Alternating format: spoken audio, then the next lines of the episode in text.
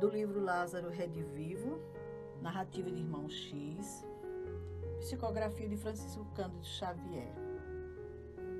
O discípulo ambicioso.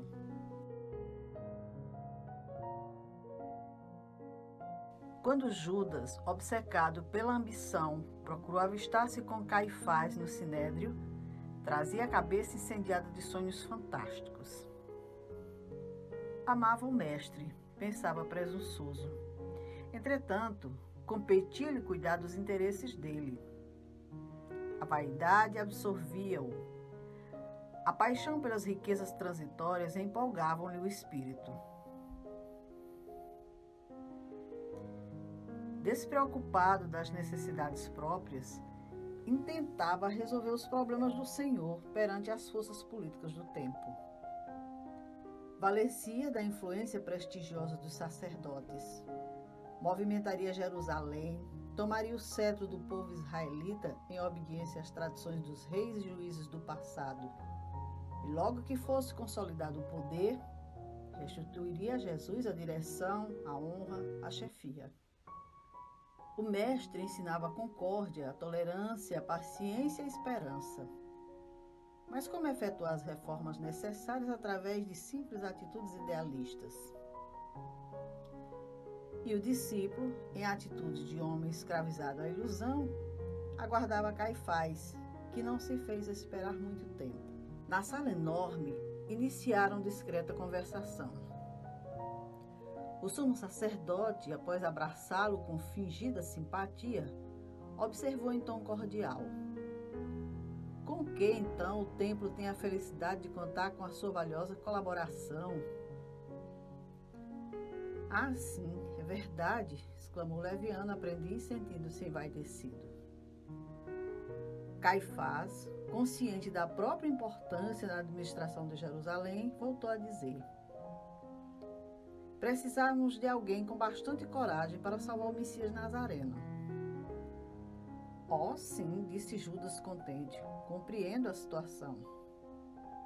De fato, prosseguiu o chefe do templo, necessitamos de um rei que nos restaure a liberdade política. E, em boa hora, os galileus nos oferecem tal oportunidade. Aliás, tenho muito prazer em tratar com a sua pessoa homem providencial na realização que não perde tempo com palavras ociosas. Tentei abordar diretamente outros homens daqueles que acompanham o Nazareno, porém todos eles, ao que me pareceu, são esquivos e indecisos. Creia, no entanto, e elevou muito o diapasão de voz, impressionando o interlocutor pela segurança verbal.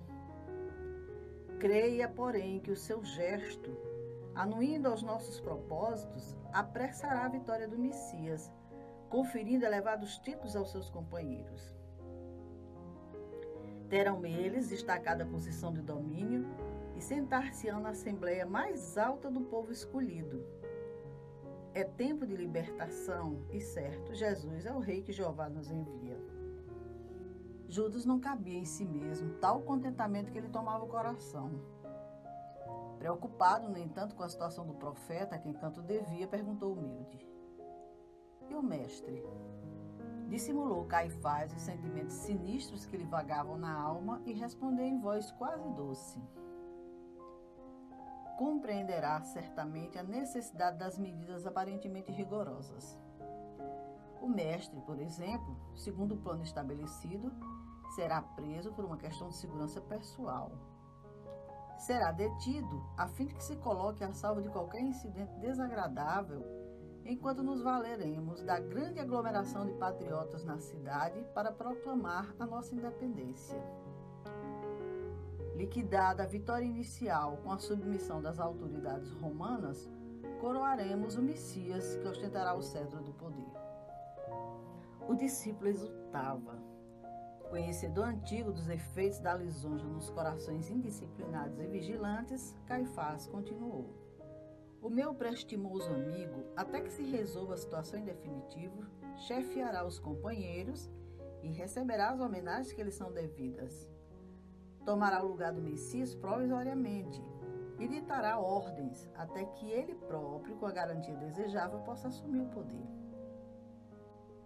Satisfeitíssimo, o visitante indagou: E que devo fazer inicialmente? O sacerdote perspicaz respondeu com naturalidade: Não temos tempo a perder. Formaremos a documentação necessária. Como devo fazer? perguntou ainda o aprendiz enganado. Chamarei as testemunhas, esclareceu o sumo sacerdote. E perante nós responderá afirmativamente a todas as interrogações que lhe forem dirigidas.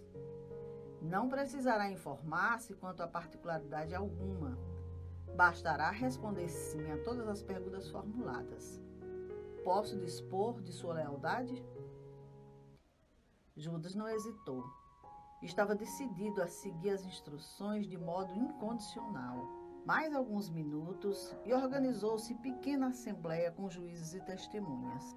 Dois escribas perfilaram-se para fixar as declarações. Formada a reunião, o sumo sacerdote chamou o denunciante e iniciou o interrogatório. É discípulo de Jesus o Nazareno? Confiante, Judas respondeu: Sim. Vem fazer declarações ao sinédrio como judeu convicto da santidade da lei? Sim. Afirma que o Messias Nazareno pretende ser o rei de Israel? Sim. Assegura que ele promete a revolução contra o poder de César e a autoridade de Antipas? Sim. É verdade que ele odeia os romanos? Sim deseja de fato aproveitar a Páscoa para começar a rebelião? Sim. Declarará a emancipação política de Israel imediatamente? Sim. Promete lutar contra quaisquer obstáculos para derrubar as combinações políticas existentes entre Roma e esta província no sentido de coroar-se rei? Sim. De posse das declarações comprometedoras, Caifás interrompeu o inquérito, mandou que Judas esperasse na antessala iniciou providência junto de romanos e judeus para que Jesus fosse preso imediatamente como agitador político e explorador da confiança pública.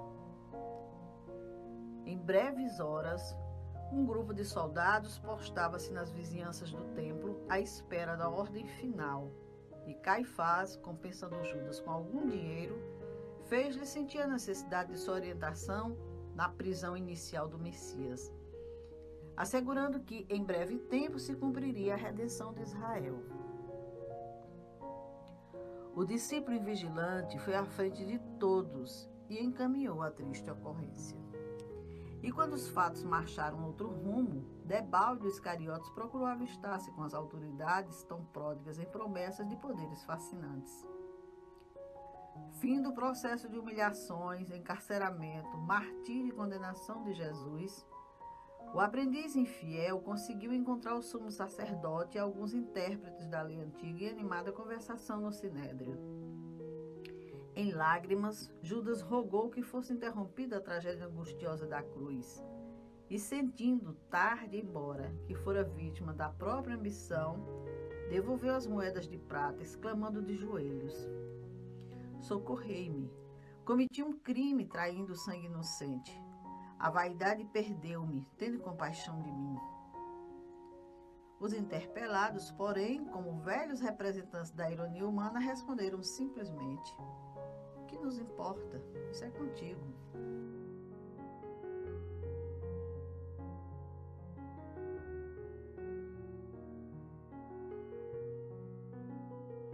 Encerramos aqui a série Diálogos com Jesus, com os relatos das conversas de Jesus com os discípulos, narradas pelo irmão X em obras diversas. Um bom domingo, muita paz.